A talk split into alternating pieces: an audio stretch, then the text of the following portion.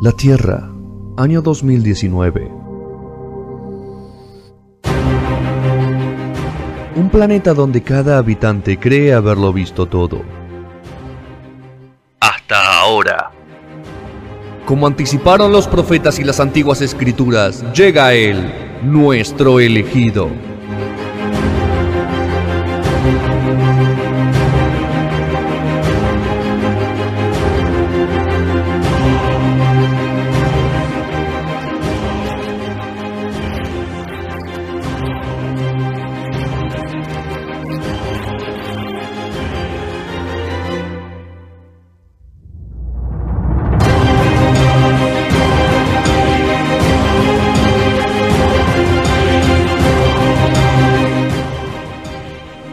Último cuarto de, de hora de No Sonora de este Claro. emisión 605, eh, 2044. Programa accidentado, este, Rodri, no Sí, un, un- un integrante se fue en, la mitad precipitadamente, otro le mutearon el, el micrófono. Es una cosa de loco. Una cosa de loco. Igual ahí mandó pruebas de que no se mu- automuteó, o sea que no estaba cometiendo errores en sí mismo. Hay algo, hay algo más ahí. Están más. Gastón en un momento cuando era operador de este programa y dueño de la emisora, de la que estábamos anteriormente, muteaba micrófonos. Pero, era, no, pero yo lo hacía a propósito. Claro, Es un privilegio del operador eso, ¿no? Sí, sí, Me gusta claro. que lo reconoce, claro. Me, ate- me atenía a las consecuencias, bueno. Después tuve cartas, tomaba esa. cartas documento por eso, no, no tuve, tuve problemas. Pero Basti seguías órdenes o era por, por vos. Y no, yo era el dueño, era mi propio jefe. Era, era- es el derecho del operador, ¿no? Es así. Es así, es un, hay que hacerlo. Si no lo haces Bueno. es porque no sos operador. Claro. Bueno, Rodri, vamos a hablar de Mac Millions. Exactamente, vengo mucho con la onda documental estos días, si bien esto ya hace un tiempo que lo vi, hace un par de semanas, eh, no sé, me, me apasionan cuando me cuentan bien una historia, ¿no? Cuando te cuentan algo que yo, un- en este caso que son crímenes así, podríamos decir, de guante blanco, que te van contando toda la trama y te lo llevan como si tal fuera una ficción, ¿no? Es como una serie de no ficción, es la de que vamos a hablar, que es Mac Millions, que es de HBO, como bien siempre decimos, no hay serie mala por lo general No. de HBO. Así que, mm, ¿qué es lo interesante de Mac Millions? Eh, habla de un fraude. No sé si llegó a la Argentina. Yo tengo falsos recuerdos, por decirlo de una forma. En realidad sí, tengo recuerdos de que llegó este mismo juego a la Argentina, que era el monopolio de McDonald's. Que vos levantabas una tarjetita y te tocaba un premio, o te tocaba, un, no sé, ¿viste? alguna vez jugaron al Monopoly, que Sí. bueno, Sí. básicamente lo mismo, viste, vos levantabas, eh, no sé, en un eh, en un vaso de gaseosa levantabas la etiqueta y te decía lo que te habías ganado, o la pieza que te tocaba, viste, tenías que formar la- lo- las casas en las avenidas, los hoteles, bueno, toda esa boludez, digamos, sí, como en Monopoly, pero digamos, con comprando un producto podías obtener eso. Bueno, en Estados Unidos esto surgió hace mucho más tiempo, eh, creo que en Argentina llegó, pero ya ha pasado el 2000 y pico, en el- los Estados Unidos desde el año 89 que se jugaba y realmente había sido un éxito. Se le había ocurrido a una agencia de publicidad y lo que sucedió fue que aumentó las ventas de McDonald's un 30%. O sea, eso incentivaba a la gente a comprar. Entonces era como, wow, hagamos esto porque realmente la gente se recopa y había un premio, había diferentes premios, te podías ganar un auto, eh, podías comprar digamos, premios más tontos como combos, hamburguesas, gaseosas, postres, y el premio más importante que era un millón de dólares. Así que era como que la gente estaba muy entusiasmada, además había muchos, muchos premios, o sea, no era que había una sola posibilidad, Eh, había muchas formas de poder llegar a ganar, entonces la gente estaba como loca. Esto fue en el año 89, fue realmente un éxito, relanzó de alguna forma la compañía y, digamos, hizo ganar mucha, mucha plata. ¿Qué sucede? Nos vamos a transportar al año 2001, donde el FBI recibe, una llamada anónima diciendo que el juego de Monopoly y de McDonald's podría, o mejor dicho, está arreglado. Que le tienen que preguntar al tío Jerry. Es una Así. mañe. Es una mani, es una broma. Esto fue, viste, esto llegó a la oficina del FBI local, donde está, eh, donde está McDonald's. eh, y medio que lo desestimaron. En un principio era como que me es una llamada, no, ni hablan de juego de Monopoly, medio que no le dieron bola, hasta que un joven agente decide seguir, digamos, esa pista y decir, che, ¿y si será verdad? Se ponen a investigar un poquito, así muy por arriba, y se dan cuenta que los ganadores, más o menos, del millón de, de dólares, porque salían cada tanto, una vez por año aproximadamente, eh, no, y, y un poco más también, eh, salían ganadores del millón, se dieron cuenta que existía relación entre ellos. No llevaban al mismo nombre, o sea, el mismo apellido, pero estos ganadores tenían algún tipo de relación, ya sea familiar o amigo de familiar. Es como el- el- con lo que pasó el otro día con el coronavirus, ¿viste? Que decían el, el tío del marido de Pampita. Una cosa así. Era algo así. Se ganó el millón el tío del marido de Pampita. Bueno, eran siempre el tío del marido de. Pasa que McDonald's realmente nunca se había puesto a investigar, simplemente lo que decían, que bueno, ganó, qué sé yo, Gastón Shapiro, vive claro. en Ciudad de Buenos Aires, después se ganó Federico Bravo, que vive en Mar de Plata, y para ellos, digamos, no, no había mucha investigación que dar. Como además ellos estaban muy seguros, o sea, había todo un control respecto a la agencia que había organizado el juego, la imprenta donde se hacían los, los, los stickers ganadores, había todo un, un, digamos, podríamos decir, un sistema La lógica. de- claro, una, log- una logística toda de, de- de seguridad que era imposible fraguar este juego.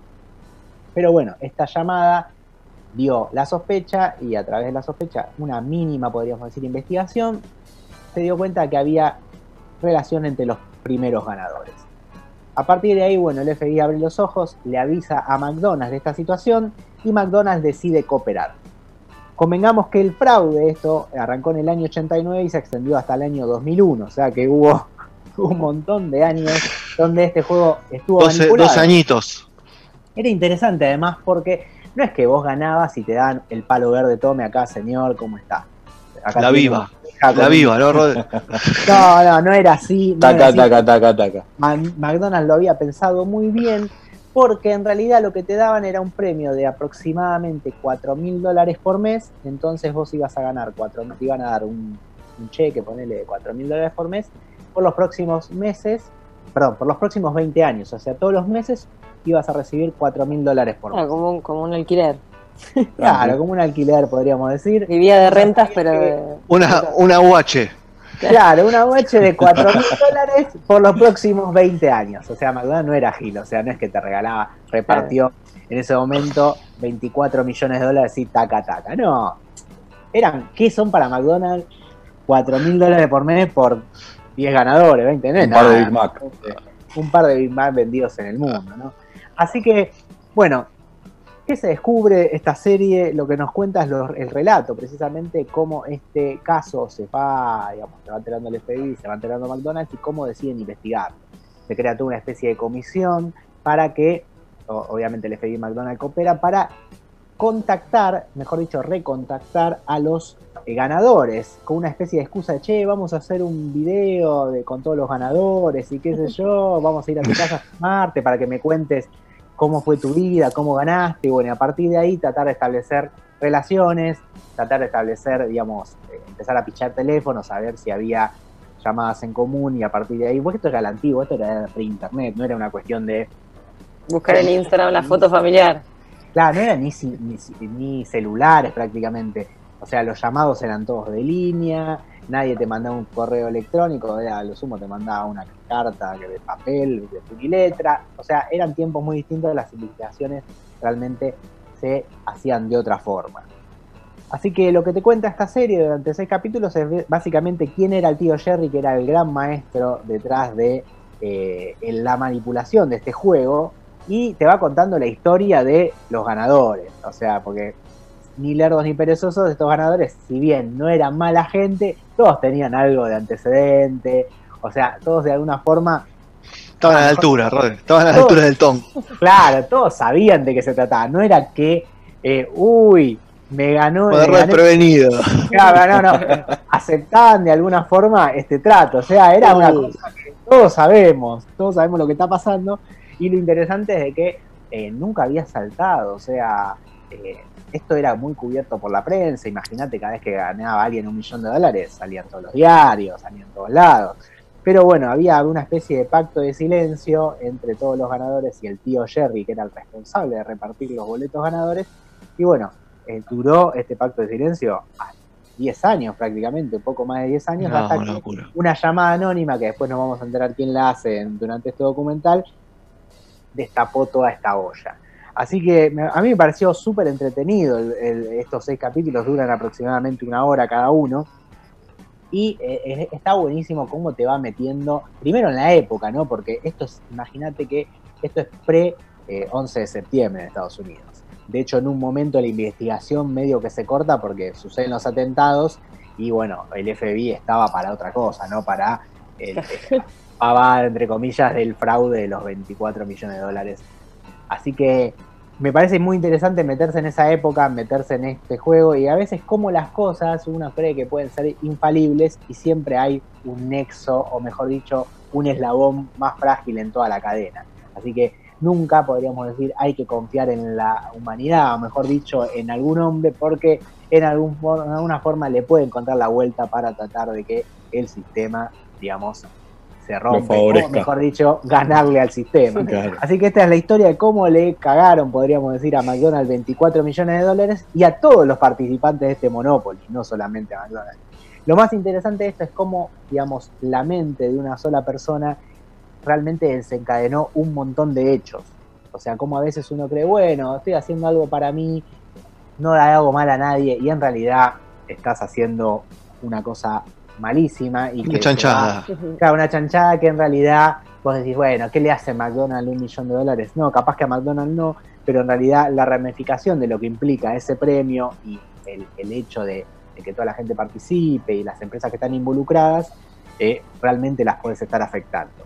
O sea que no es simplemente cuando uno dice, bueno, voy- le gané al sistema, le gané una empresa corporativa que no tiene nada que ver, a veces hay un montón de cosas alre- alrededor que esas son más factibles que caigan y no McDonald's en este caso. Como sabemos, McDonald's al día de hoy sigue existiendo, esos 24 millones no le hicieron nada, para un montón de otros lugares, otras cosas que estuvieron involucrados en este juego y ya no existen.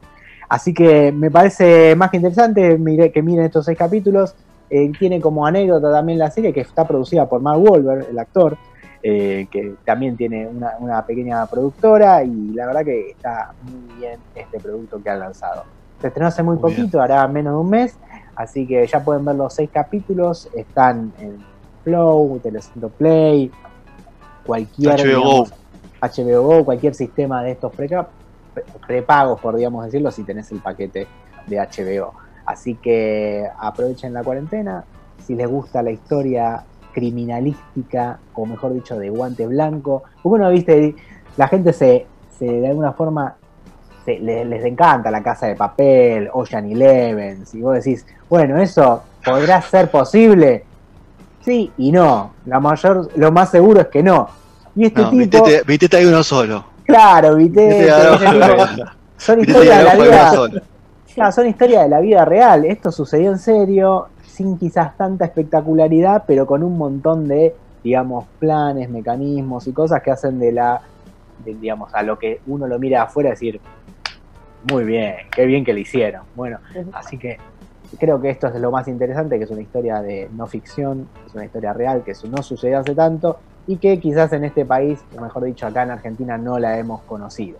Así que la recomiendo, Macmillions, seis capítulos de HBO. Aprovechen la cuarentena o el aislamiento, como quieran llamarlo, para ver.